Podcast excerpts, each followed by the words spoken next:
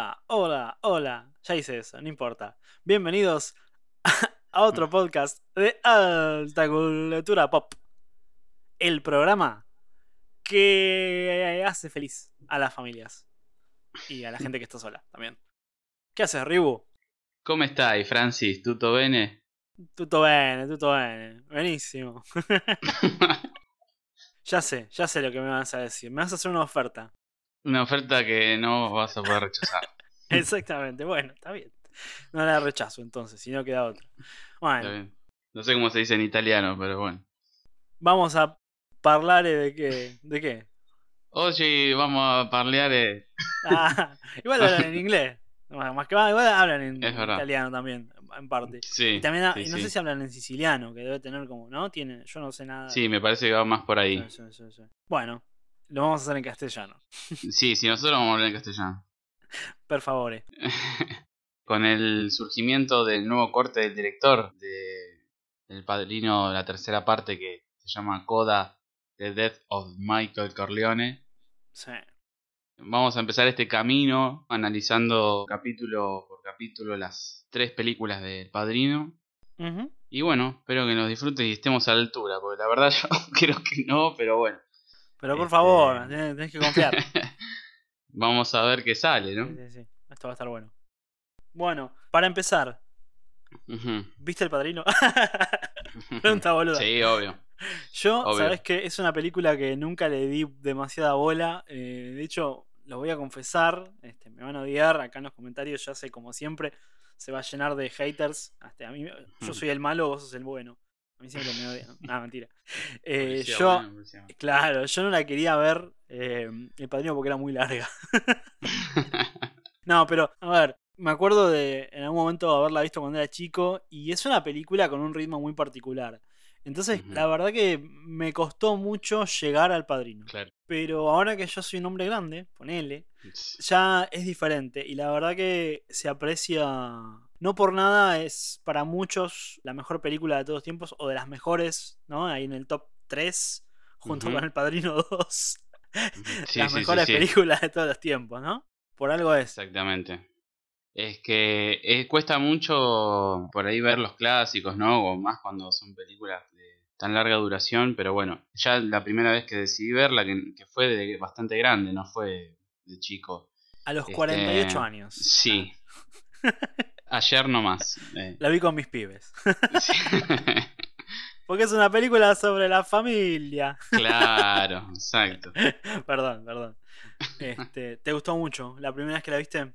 Sí, sí, me parece que no se siente tanto eso, la duración, ¿no? Por lo menos a mí me pareció recontra disfrutable. Y está muy bueno eso que decís porque quizás yo traté de investigar y de entender un poquito, bueno, por qué es está catalogada como la mejor o, una de las mejores películas de la historia. Y hay muchas razones, ¿no? Estamos hablando de la primera en particular. Si bien muchos valoran la trilogía como un todo medio como indivisible, también hay, bueno, gente que valoraba las dos primeras como una unidad y la tercera como el, bastardo. Mm, claro. es como el, Vincent Corleone que nadie lo quiere, pero bueno, al final es parte de la familia también. Mm, sí, sí, sí, sí. Pero bueno, la 1 tiene una historia tremenda, ¿no?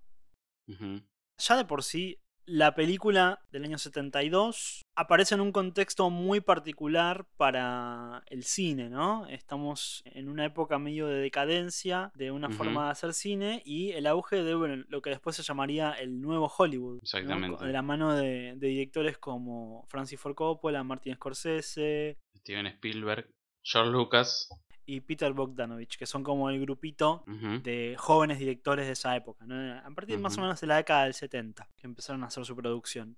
Y bueno, justamente marca un antes y un después en la forma de hacer cine en cuanto a las técnicas que se utilizaron, pero también no solamente en lo que tiene que ver con lo visual o lo sonoro, sino también con la forma de retratar a los personajes.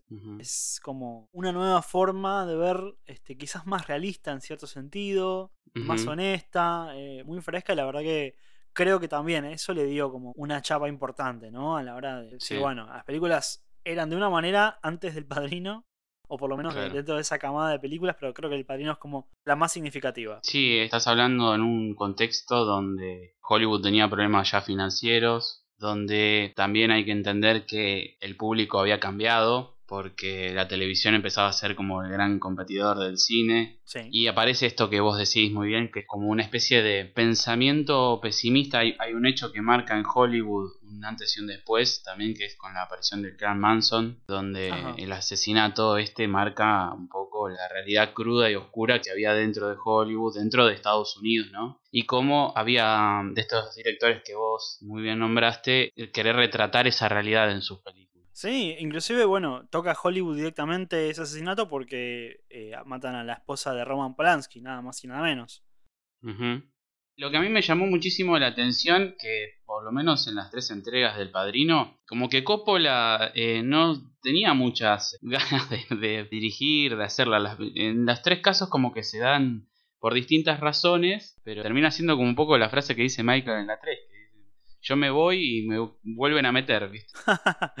Bueno, yo escuché que en realidad parte de lo que impulsa a Coppola a hacer las secuelas eh, son problemas financieros. De hecho, después, él después de hacer El Padrino 1, eh, dirige una película que se llama The Conversation, que no sé cómo se tradujo acá, La Conversación. La Conversación, sí. Que tiene buena repercusión en la crítica, pero en la taquilla no le va bien, no tiene una buena recaudación. Si bien con El Padrino había tenido un éxito tremendo, eh, se había vuelto millonario, evidentemente, bueno, necesitaba unos mangos y por eso decidió hacer la 2. Claro, yo eso de los problemas financieros lo escuché en la 1 porque el tipo ya tenía una gran ambición y había creado su propia productora. Claro.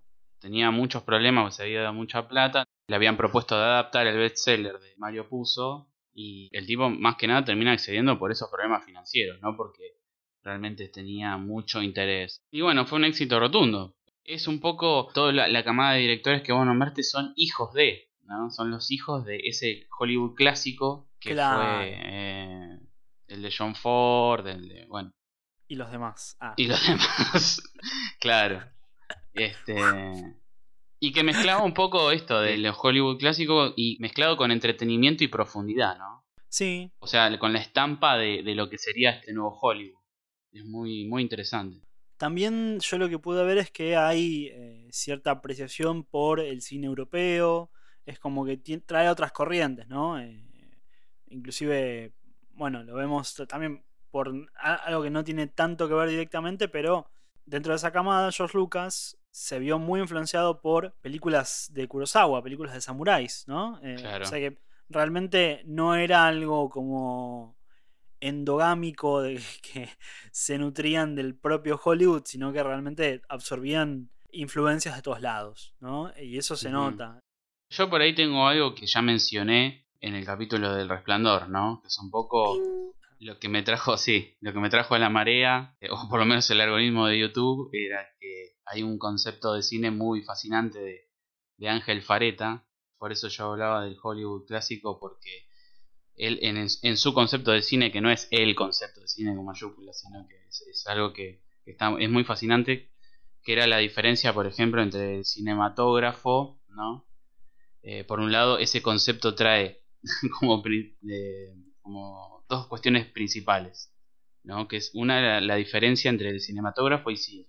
Sí. Que él hablaba de que, bueno, los hermanos Lumière habían inventado el cinematógrafo, después hay un intervalo de Méliès y después está el nacimiento del cine con Griffith, ¿no? Ya sabemos la figura polémica que es, pero que bueno, con su técnica, con su filosofía y su ideología se separaban de la cuestión liberal positivista lógica de los hermanos Lumière y del escapismo ingenuo, el realismo mágico de Méliès, que los pone como dos caras de la misma moneda.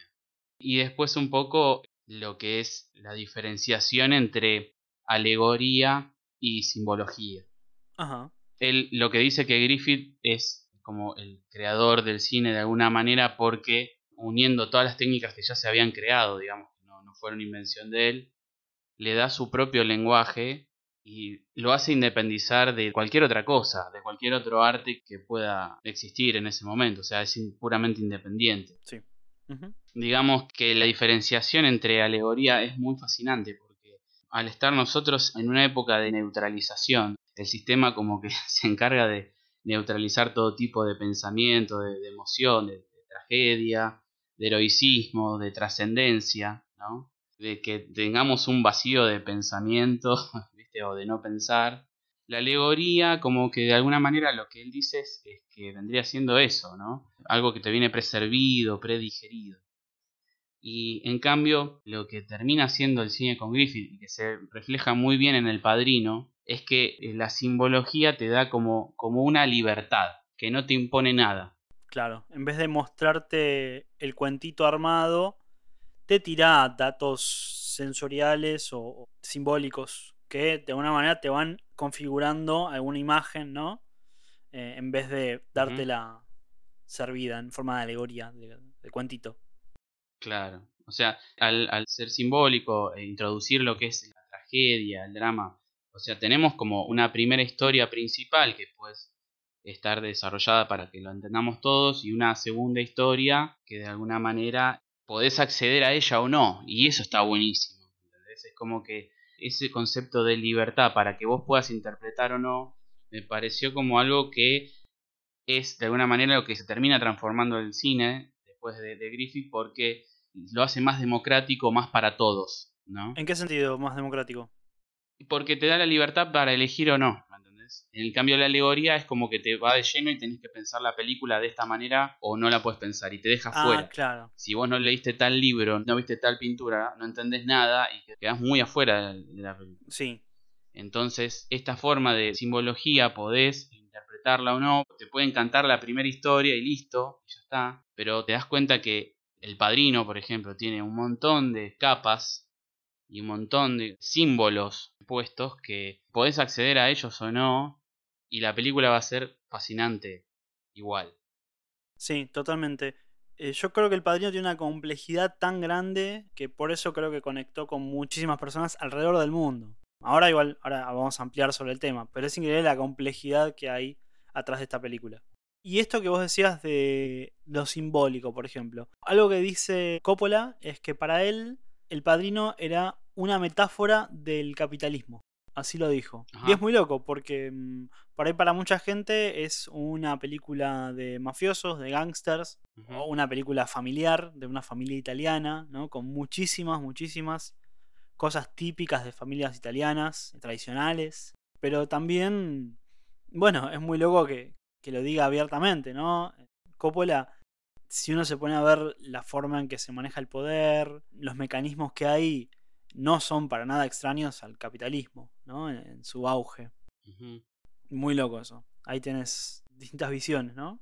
Eso fue, me parece, uno de los grandes aportes, porque también estamos hablando de la cuestión técnica, que bueno, ya vamos a profundizar, pero en lo que tiene que ver con la representación de, primero, un personaje que es una especie de antihéroe o de, si querés, un villano. Un protagonista con el cual vos no te podés identificar por ahí en cuanto a sus decisiones. Porque bueno, es inmoral, ¿no? Es un criminal. Pero sin embargo, está retratado de una forma humana.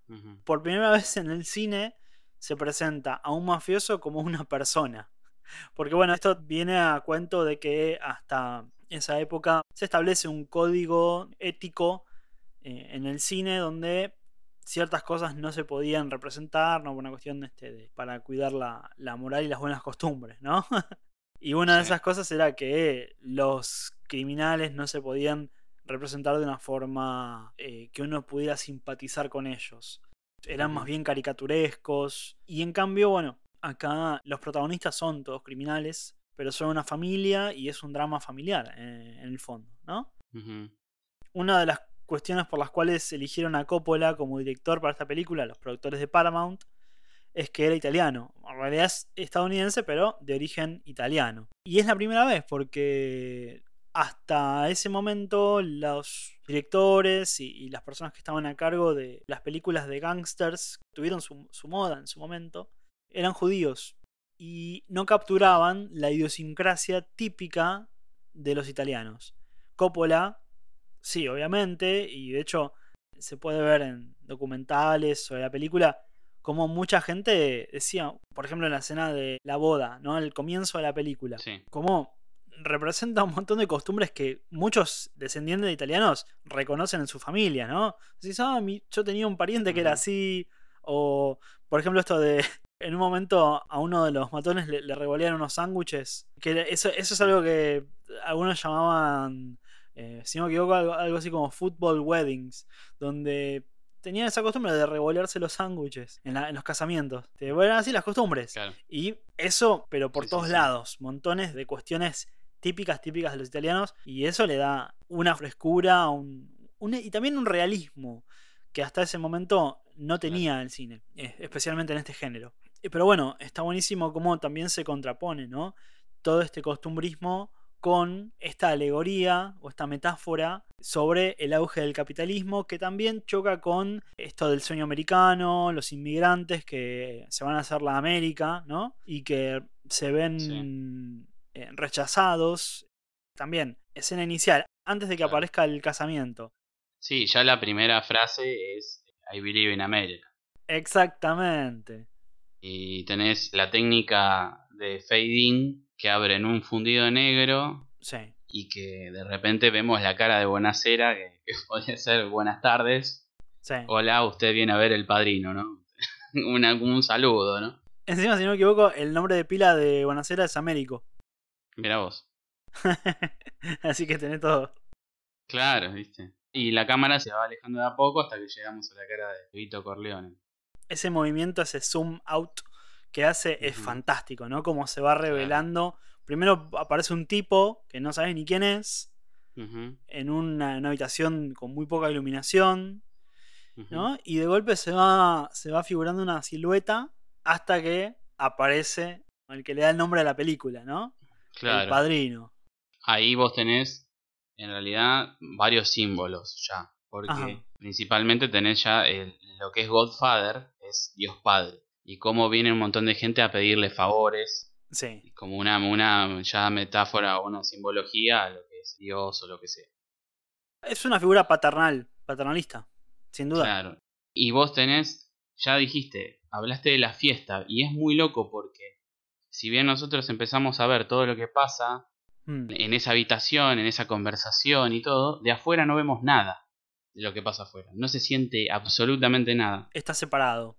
Yo te diría que no está separado, sino que está integrado. Lo que pasa que es una cosa que necesita de la otra para existir. Ajá. Hasta te diría eso.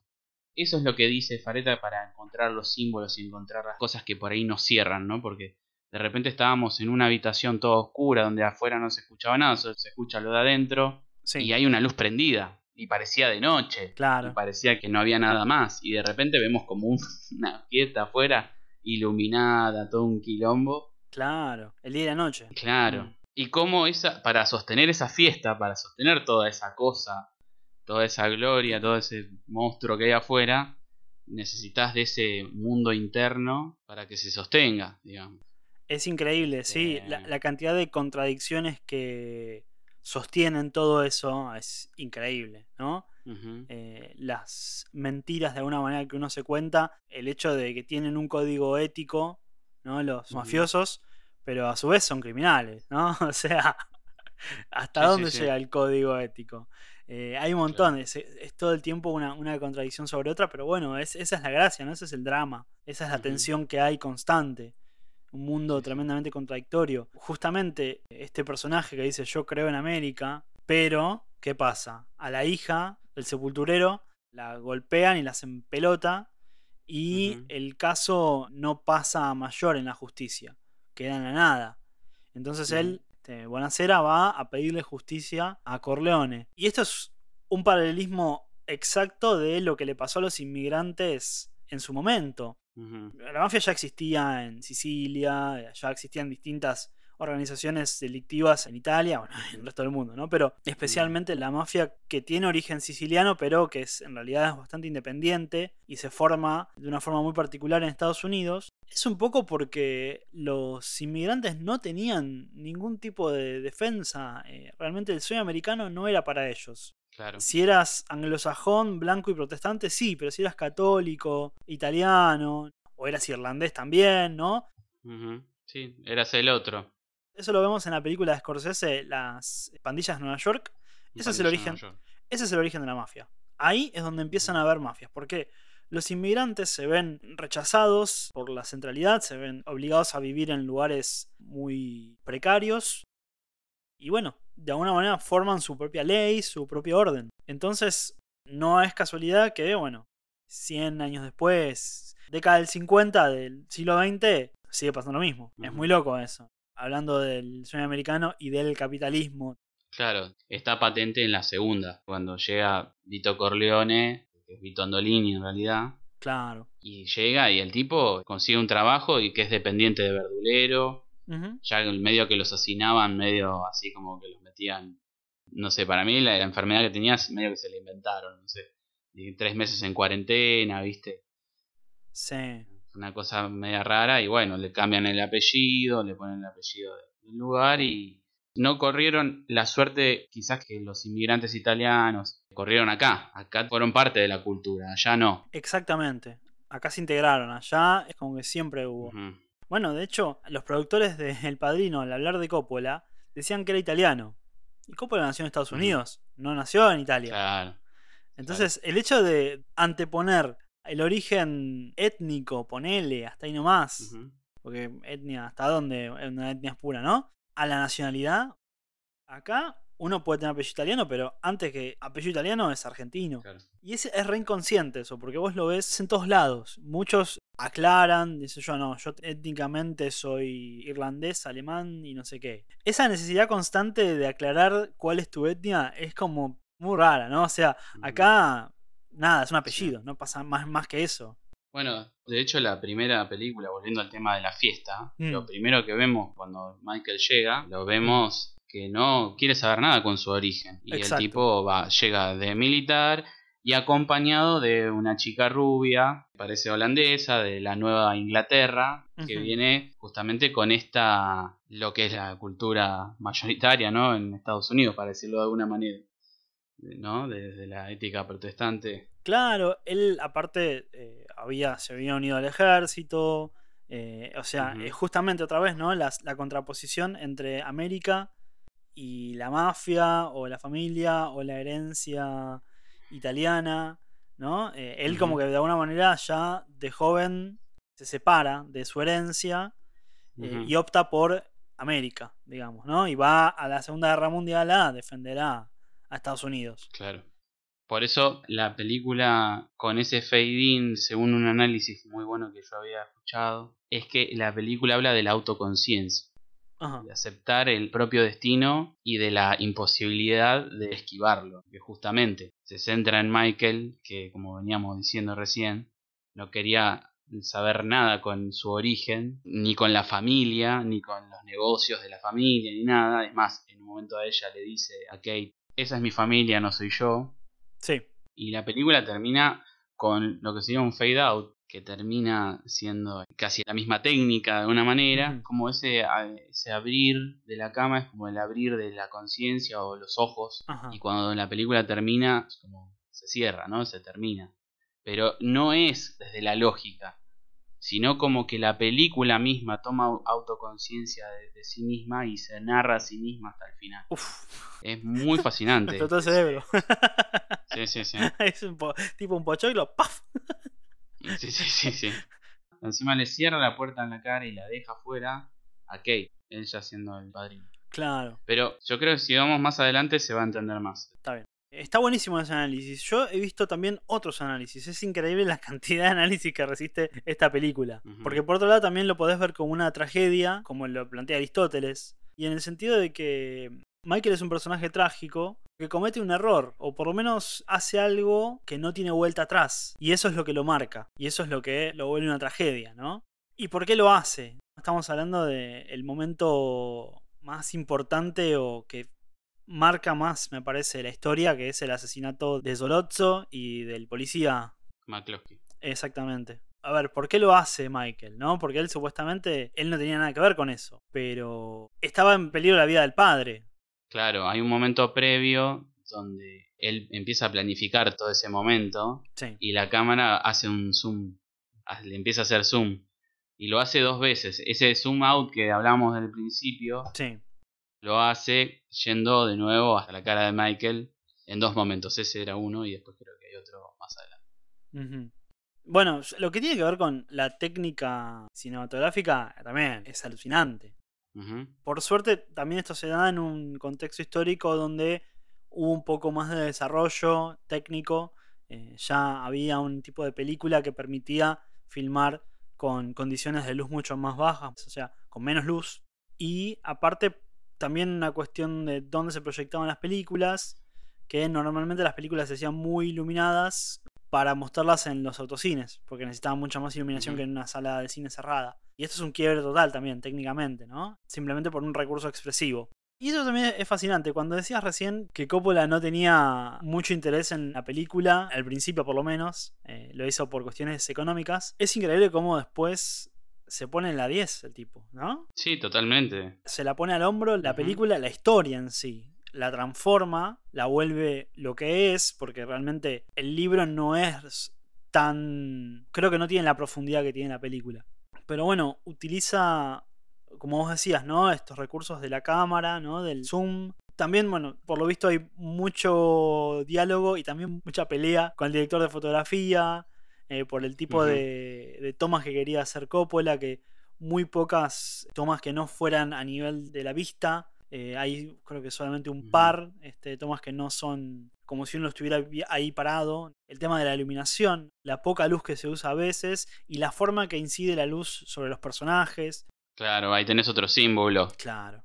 Sobre la cara de los personajes, por un lado hay una sombra y por el otro lado está iluminado. Sí. Sobre todo en la cara de Tom Haynes, donde más se nota en la 1. La dualidad. La dualidad. Sí, sí, sí, sí. Hablando de planos y, cosas, mm. Las naranjas son el elemento crucial también. Bueno, Eso de las naranjas está discutido, ¿eh? Yo no quiero, no te quiero orinar el asado, pero... Comulgo completamente con la idea de que son el símbolo que representa una traición, una muerte o una desgracia. Y hay una toma increíble donde hay un canasto, hay frutas, qué sé yo, pero solamente hay una naranja y está sobre el corazón de Barcini, que es el principal de las cinco familias, que una vez muerto Vito Corleone toma el poder supuestamente y después, bueno, lo limpian como al resto. claro, es el, como el principal antagonista, digamos, ¿no? De alguna manera, o el malo de los malos. Yo quiero que se entienda esto, por eso me parece fascinante lo de los símbolos. No es una alegoría, volviendo a la diferencia. Puede ser o no, ¿me entendés? O sea, no está así determinado. A mí me encanta verlo y todo, y lo podemos charlar acá. Hay cosas que no terminan siendo casualidades, porque está lleno de simbología, el padrino. Entonces puede ser o no, tranquilamente si vos tenés eh, ese argumento, está, bárbaro. Pero eso es la diferencia entre algo alegórico, que te quieran enchufar, que la naranja, tenés que ver la naranja porque es esto. Esa es la libertad y ese me parece un concepto muy importante porque el sistema, cuando nosotros decimos el sistema, ¿qué es el sistema? El sistema es el pensamiento liberal positivista tajante, ¿me entendés? Y que te oprime, no solamente con la cuestión económica, que lo hace, pero también está en, esto de él, volviendo a la neutralización, al hecho de oprimirte para que vos pienses las cosas de una determinada manera. Y en cambio, eso de que el símbolo tengas la libertad de acceder o no a él, eh, me parece fantástico. Sí, o sea, yo lo que vi son declaraciones del propio del diseño de producción, si no me equivoco, o el director de arte, no me acuerdo, uno de los dos, que dice que en realidad las naranjas en ningún momento tenían una intención simbólica, sino que eran simplemente porque a la toma le faltaba color. Ahora, está bien, está perfecto. Más allá de eso, lo que vos decís eh, está bárbaro porque funcionan igual como un símbolo, eh, consciente o inconscientemente, ¿no? Es muy loco eso. Sí, en la escena de la fiesta ya está revoleando una naranja el que está al lado de, de Mensa. Tesio. Ese.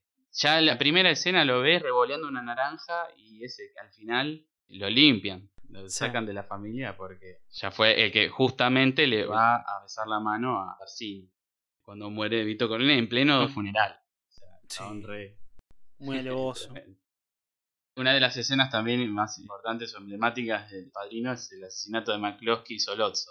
Claro. Él empieza de alguna manera, cuando llega al hospital, a aceptar ese destino ¿no? del que estamos hablando. Claro. Hay otro símbolo que se habla porque estamos hablando de que si hay símbolos importantes son las sillas, que funcionan como una especie de monarcas, ¿no? Los que tienen el poder están siempre sentados. Un trono. Claro. Y en un momento hay un símbolo muy interesante que dice Pareto también, que es cuando Michael está en el hospital mirándolo y diciéndole acá estoy yo, le dice él, Michael, su padre, le toca como la cabeza. Sí. ¿no? Le toca la parte de, la, de arriba, como dice, como que le toca la corona.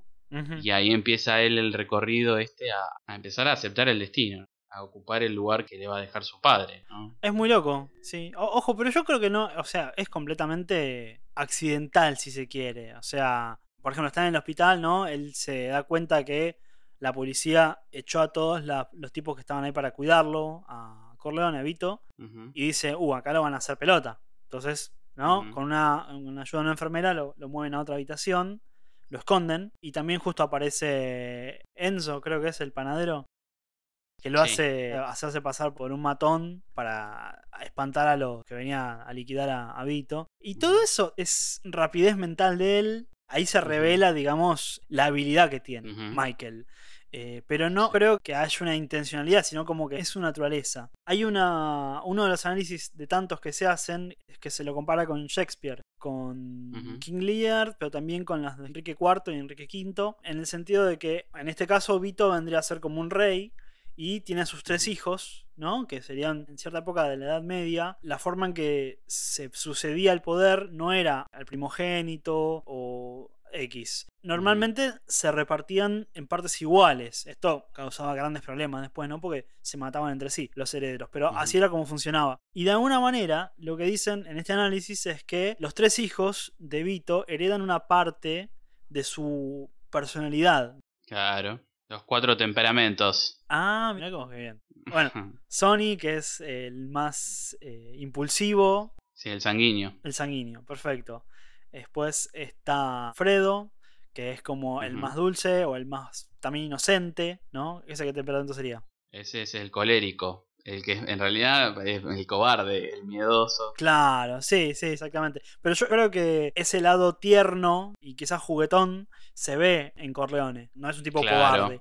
Pero es como más. Tiene una, cierta inocencia. Y en cambio, Michael es el que hereda la visión más. El estratega estratega, exactamente, ¿no? De, que tiene Vito. En realidad el, temperamento se llama melancólico. Melancólico, mira. Y te falta el flemático, que es Tom Hagen. Claro, que es el cuarto hijo postizo, ¿no? Este, adoptivo. Claro, es el como más centrado, pero bueno, no es el hijo natural de Vito, entonces tampoco puede ser el don, como si es Michael. Y Connie vendría siendo la quinta esencia. Ah, mira vos, claro, exactamente. El quinto elemento. Ah. sí, sí, sí. Y bueno, por eso digo, es muy loco cómo se va dando esto, ¿no? Que es como que le sale de adentro, le sale naturalmente a Michael proteger a su padre, porque es el padre, obvio, ¿no? Pero con esos recursos que heredó y que, bueno, claramente lo prefiguran como el sucesor, ¿no? El claro sucesor. No hay otro, no puede haber otro. Es muy, muy bueno cómo se va formando eso. Me maravilló. Te digo, para hacer una película que me costó al principio ir viendo cómo se iba dando todo, me enloqueció, es increíble. No, es que esa escena del asesinato cuando están en el restaurante también está analizada mil veces por muchos críticos y también este, es una escuela de cine, digamos, porque vos pensás que los tipos están en un lugar, eh, se habla como que hasta el mismo escenario está pensado de una manera donde vemos la transformación de Michael definitiva, donde él entra en una puerta va y ven al baño. Sí entra siendo uno y sale siendo otro cuando agarra, va a buscar el revólver. Y en el momento que está agarrando el revólver vemos la importancia del sonido en las películas y, lo bien hecho que está. Y que te puede generar otra sensación de símbolo, porque ¿dónde está el tren? No lo ves. Sí, sí, sí, sí. ¿Me entendés? No hay un tren, ¿dónde está el tren? Representando cómo la adrenalina se le empieza a subir. Ahí vemos otro zoom in en la cara de, de Michael Corleone eso es fantástico. Y cómo este, se empieza a subir toda la mente, la adrenalina, el sonido cada vez más fuerte hasta que mm. estalla. Claro. Y el tipo los mata. Y también hay algo que está bastante interesante lo que vos estás diciendo, que Clemenza le decía, acordate, dos tiros a cada uno. Y lo vuelve a repetir. Entonces yo digo, si lo volvió a repetir es por algo. Sí. Y uh, volviendo a esta contradicción, a Solotz en realidad le pega uno. Claro. Y a McCloskey es el que le pega dos. Aparte, sale del baño y se queda ahí. En vez de agarrar y, reventarlos apenas sale del baño, vuelve a la mesa, está ahí pensando. Es como que tiene un momento de duda o de que, viste, como que no arranca. Hasta que, ¡pum! Y ahí sí. claro, es que no sigue las instrucciones directamente, digamos, como que le cuesta, por lo menos este, al principio, o no sé, hace la suya de alguna manera y. Claro, yo creo que es como que hace ya empieza su camino y que ya el chabón internamente este, algo tenía. Claro. Y es genial esa escena porque Pacino sale de la escena y patea la cámara. Y en el momento que patea la cámara, Coppola lo deja, volviendo al tema de la autoconciencia de la película, ¿no? Y dice, déjalo y ponele la música ahí, eh, que aparezca. Y cuando en el momento que patea la cámara, se sacude y empieza la música. Es impresionante. Le salió algo de la nada impresionante. A ese detalle, digo. Sí, y es loco esto que vos decías del tema del tren, ¿no? Porque yo no sé si recuerdo bien, es algo que es un dato que me faltó un poco verificarlo bien, pero eh, no, no, había pensado comentarlo, pero creo que tengo entendido que Nino Rota no escribe demasiada música para la película. Creo que escribe una cantidad limitada de música que por ahí se reutiliza. Y en el momento que aparece el sonido del tren, eso tranquilamente podría ser, me, imagino, no sé, una película de Hitchcock, ¿no? Eh, un creyendo de instrumentos, un música, ¿no? En una película de suspenso, ese momento de tensión, muchas veces eh, lo marca la música. Hacen, tipo, yo qué sé, en psicosis el chin, chin, chin, ¿no? Es un recurso que se llama no diegético, es decir, que no está ocurriendo adentro de la escena donde están los personajes. Es algo que es externo, que solamente escucha el, público. En cambio, acá eh, es un toque como de realismo que tiene, porque utiliza un recurso diegético. Es un tren que había ahí, supuestamente, ¿no? Que tranquilamente podía estar en las cercanías, pasando cerca, y que justamente es tremendo cómo es utilizado eh, como un recurso como si fuera música de una manera para aumentar la tensión del momento. Es fantástico, es un recurso maravilloso. Bueno, hablando de que Nino Rota hace poca música, a él lo habían nominado a la película por mejor banda sonora. Sí. Y se rechazó la nominación, no, no ganó nada, porque se dieron cuenta que la reutilizó de otra que ya había hecho. Ah, mira, mira Nino que sí, como que reutilizó de otra, de John Addison, algo así, por la huella. Entonces lo descalificaron de la nominación. Igualmente la hizo recontra famosa, así que John no creo que se haya enojado de nada. Pero bueno, no sé. No, lógico, es que es icónica ya, ¿no? O sea, uno no puede separar esa música del padrino. claramente hay una asociación significante ahí. Bueno, yo tengo como la última escena, como para hablar del padrino, no sé si vos querés agregar algo más, pero es el bautismo, ¿no? La escena del bautismo, la final. Bueno, sí, es curioso, perdóname, un pequeño comentario antes. ¿Cómo aparecen los rituales, ¿no? Aparte de los rituales católicos, que tienen un significado para el mundo, pero que dentro del mundo del padrino tiene un significado propio, ¿no? La boda, el funeral, el bautismo en este caso, ¿no? Los sacramentos de alguna manera, no sé, yo no soy demasiado experto en esas cosas, pero es también otra vez las contradicciones, ¿no? Exacto. Una boda que a su vez al mismo tiempo se están urdiendo un montón de tramoyas, un funeral donde se está despidiendo a alguien, pero a su vez también ya están pensando en reventar a otro y bueno, ahora te doy el pie para lo de el bautismo de sangre. El bautismo de sangre, sí, sí. Volvemos a la famosa técnica del montaje paralelo. Sí. ¿no? Que nos muestra el bautismo de él en realidad, para convertirse en el padrino. Ya tuvo la acción violenta que lo de alguna manera lo termina conformando y ahora es el bautismo que cuando dicen la frase renuncias a Satanás y después al toque empiezan a limpiar a todos es una cosa extraordinaria. Pero volvemos un poco a que, si bien es contradictorio, yo creo, ¿no? Y es mi interpretación, que son mundos que están conectados. Que para sostener justamente un ritual, y sobre todo un ritual religioso, se ha tenido que derramar mucha sangre. y esto es histórico. Este, y es como este micromundo sostiene al otro y viceversa. Por ahí, al contrario del que vimos en la fiesta o en la boda, el de afuera sostiene al de, al de adentro. ¿no? Es muy, muy loco eso. Sí, sí, es cierto. Es brutal, es brutal como... Bueno, te digo, cómo está todo poblado de esas contradicciones tan grandes, ¿no? O sea, como vos decís, aparte es algo histórico. La historia de, la religión. Hubo sangre derramada por todos lados, ¿no? Eh, es fantástico, ese montaje eh, es increíble, es increíble cómo entran a reventar. Aparte es como muy catártico, me parece, ¿no?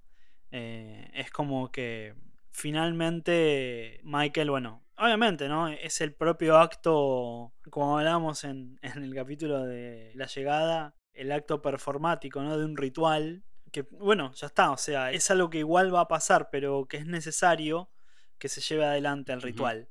Y bueno, es, fantástico como simbólicamente, otra vez vamos volviendo al tema de los símbolos, este, cómo se sella, pero a su vez también está esa cosa de liberación de que deja salir completamente su, su lado oculto, su lado reprimido, Michael, ¿no? O no sé, como el llamado de la sangre de alguna manera, la sangre en cuanto a su origen, ¿no? Eh, como es más fuerte que todo y estalla y bueno, destruye a todas las otras familias.